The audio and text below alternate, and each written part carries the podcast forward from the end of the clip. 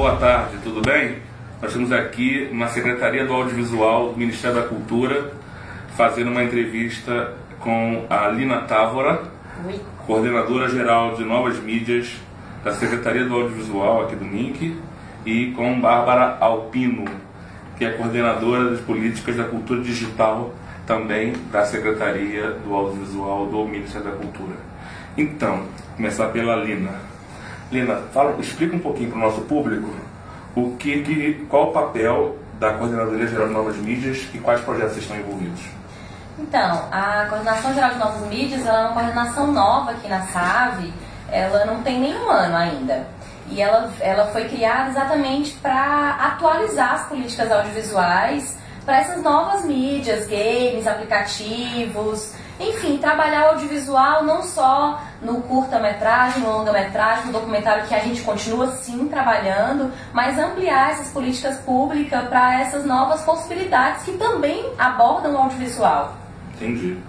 E Bárbara, fala um pouquinho sobre essas, as políticas para a cultura digital. Qual a importância, qual a importância das políticas, como é que você está enxergando aqui de Brasília, isso em nível nacional, é, as políticas de cultura digital? As políticas de cultura digital são fundamentais, né?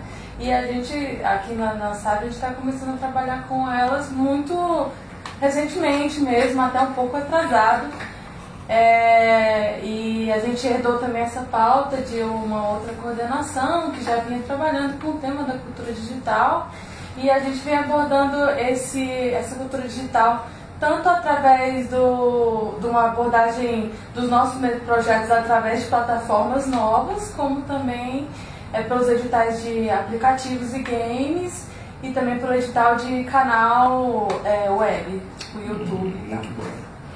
Aí vamos falar um pouquinho de NPD. Explica para o nosso, eh, quem está assistindo a gente, o que, que é o NPD e qual a importância dessa política em nível nacional. Então, os núcleos de produção digital, eles são, eles são kits de equipamentos é, voltados para a produção, edição é, de conteúdos audiovisuais de forma geral. Ele é uma política que vem, na verdade, desde 2006, mas com algumas pausas. Ele é uma política, inclusive, que está prevista no Plano Nacional de Cultura, para ter pelo menos um NPD em cada unidade da federação. Hoje nós temos, vamos, part... depois dessa atualização que a gente está fazendo agora, que inclusive vocês receberam e a gente está muito feliz, até porque é um NPD voltado para uma vocação muito interessante, muito específica dos games e das novas mídias, tudo a ver com a nossa coordenação. Eu acho que vai ser um exemplo, inclusive, para a gente replicar em outros, em outros núcleos de produção digital. Então, assim, após essa atualização dessa, desse lote, a gente vai chegar a 26 NPDs ao todo, chegando em 22 unidades da federação. Mas, para além dessa questão das unidades da federação, é, é importante a gente valorizar esses arranjos locais de produção audiovisual. Por isso que o, que o campus Engenheiro Paulo de Fronten é tão importante para a gente, né? Porque assim, a gente até já tinha outro MPD no, no, Rio de Janeiro, mas é tão importante porque valoriza essa questão dos games, das novas mídias, e das novas mídias. E o Núcleo de Produção Digital, na verdade, é um programa voltado para a formação audiovisual, para a democratização da produção audiovisual e para a regionalização.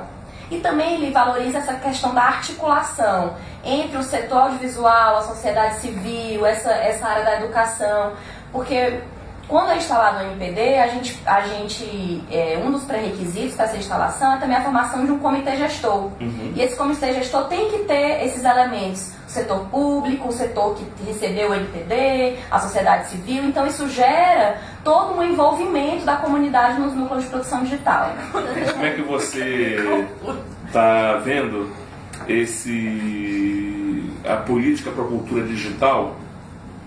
É, o que, que você fala para o nosso jovem? Como é que você está enxergando? O que, que vem por aí? O que, que você está preparando? Como é que, que, que...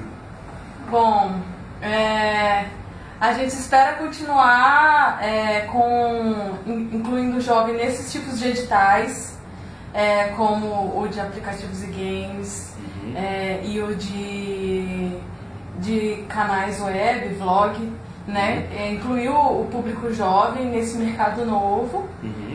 Isso é fundamental. E esperamos que essa política possa se perpetuar, que a gente possa continuar tendo editais nessa área e que os jovens participem realmente e que isso seja uma forma deles entrarem no mercado de trabalho também, né? Entendi, muito bom. E pra gente fechar, Lina. Ah, é... Eu queria. Ah, diga. Que, que Acho que era só um fechamento.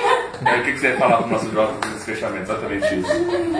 Eu queria primeiro parabenizar é, o que vocês já estão fazendo aí. O Rodney contou um pouco pra gente esse histórico é, das startups que vocês já têm, dos editais que vocês estão ganhando. Então, assim, a gente já ficou super animado, já, já, já estão de parabéns. Vocês já, assim, já consideram um NPD o que vocês têm, um NPD Plus porque já vem com, com essa bagagem de, de games e de novas mídias, de empreendedorismo que você já tem. Então eu queria parabenizar e continuem, utilizem bastante o NPD, deem retorno pra gente, o que está funcionando, o que, que não está funcionando. A gente vai também criar uma plataforma online para fazer uma conexão, uma rede entre todos os NPDs, então isso vai ser interessante para vocês poderem trocar essas, essas experiências também, essas experiências positivas.